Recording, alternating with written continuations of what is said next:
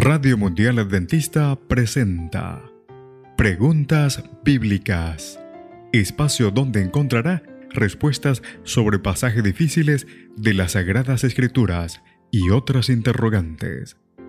Conducido por el licenciado Rodrigo Josué Rivas. Saludos.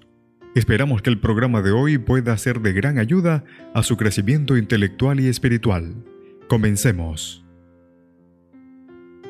¿Cuál es el mensaje de Daniel 11, 40 al 45?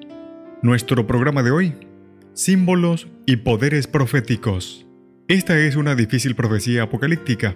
Solo puedo ofrecer una manera de interpretarla. Al hacerlo, presentaré dos sugerencias.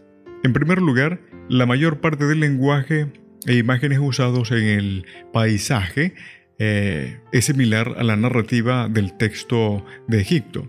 En segundo lugar, el rey del norte de Daniel se comporta de manera similar a lo que en el Apocalipsis se describe como Babilonia mística. Primer punto. El Éxodo y el rey del norte. Aquí menciono algunos de los paralelos más importantes entre la historia del Éxodo y el rey del norte. Se usa la frase el país de Egipto, Daniel capítulo 11, el verso 42. Más que en ningún otro libro de la Biblia, Usted puede ver algunos ejemplos como Éxodo capítulo 5 al capítulo 12. La mano de Dios estuvo contra Egipto, dice el libro de Éxodo, en el capítulo 13, el versículo 20. Ahora, la mano del rey está contra Egipto, dice en el capítulo 11, el verso 42. Durante el Éxodo, Dios actúa en Egipto.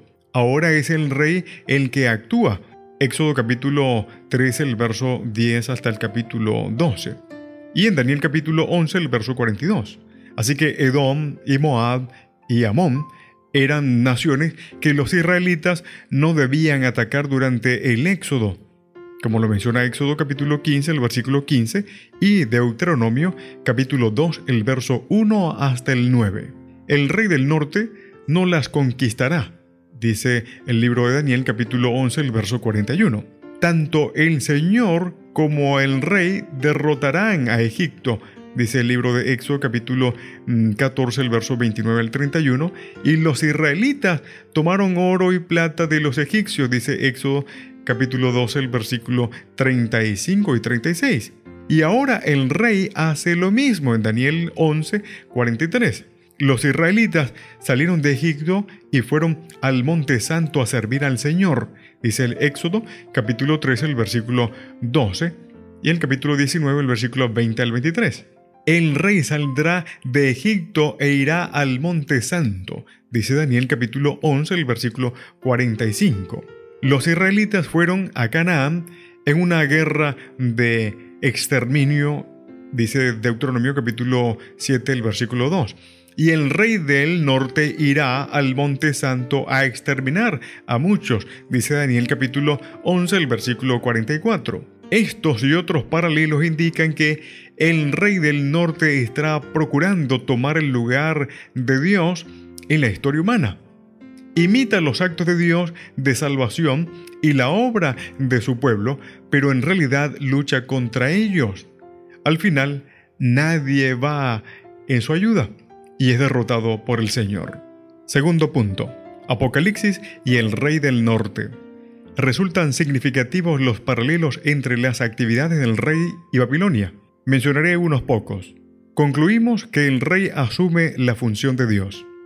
En Apocalipsis, la Trinidad impía formada por el dragón, la bestia del mar y la bestia de la tierra conforman Babilonia y procuran usurpar la función de Dios en la tierra. Apocalipsis capítulo 12, 13 y 14. Al igual que el rey del norte, Babilonia unifica a los reyes de la tierra para tratar de exterminar al pueblo de Dios. Como dice el libro de Apocalipsis capítulo 16, el verso 13, 14, el capítulo 17, el verso 13 y 17. Algunos son conquistados por el rey porque escuchan el llamado a salir de Babilonia. Apocalipsis capítulo 18, el verso 4. Y en Apocalipsis podrían estar representados por Edom, Moab y Amón, Así que en la tierra de exterminio el pueblo de Dios haya refugio en el monte de Sión, el santo monte del Antiguo Testamento, según el libro de Apocalipsis capítulo 14, el verso 1. Babilonia los enfrenta, dice el capítulo 16, el verso 16, así que el ataque fracasa porque Dios libra a su pueblo. La coalición babilónica queda fragmentada, dice el verso 18 al, al 21. Y al igual que en el caso del rey del norte, nadie puede ayudarla. Y último punto, simbolismo del rey del sur. El lenguaje geográfico de Daniel habla de poderes espirituales universales que trabajan mediante agencias humanas. Daniel se refiere al rey del sur como Egipto, un símbolo bíblico que suele ser negativo. Es una tierra donde su rey no respeta al Señor y lo desafía abiertamente, según el libro de Éxodo capítulo 5, el verso 2. Esto simboliza el orgullo humano. El rey del norte está interesado en ocupar el lugar de Dios y usurpar su lugar. El rey del sur, por su parte, no le importa bien podría representar a quienes no les importa el Dios de la Biblia. Este simbolismo podría aplicarse hoy a las sociedades no cristianas y a lugares donde prevalecen el secularismo y el ateísmo. El rey del norte las vencerá cuando la herida infligida a la bestia del mar sea sanada, según el libro de Apocalipsis capítulo 13, el verso 3. Pero lo positivo es que se mostrará finalmente como lo que realmente es, alguien que intenta usurpar el poder de Dios en la tierra. La profecía de Daniel capítulo 11, el verso 40 al 45, es desarrollada aún más en Apocalipsis bajo el simbolismo de Babilonia. Esto debería animarnos porque en ambos casos Dios y su pueblo salen victoriosos. El Señor te bendiga. En la producción, Pastor Ángel Manuel Rodríguez. Preguntas Bíblicas fue una presentación de Radio Mundial Adventista.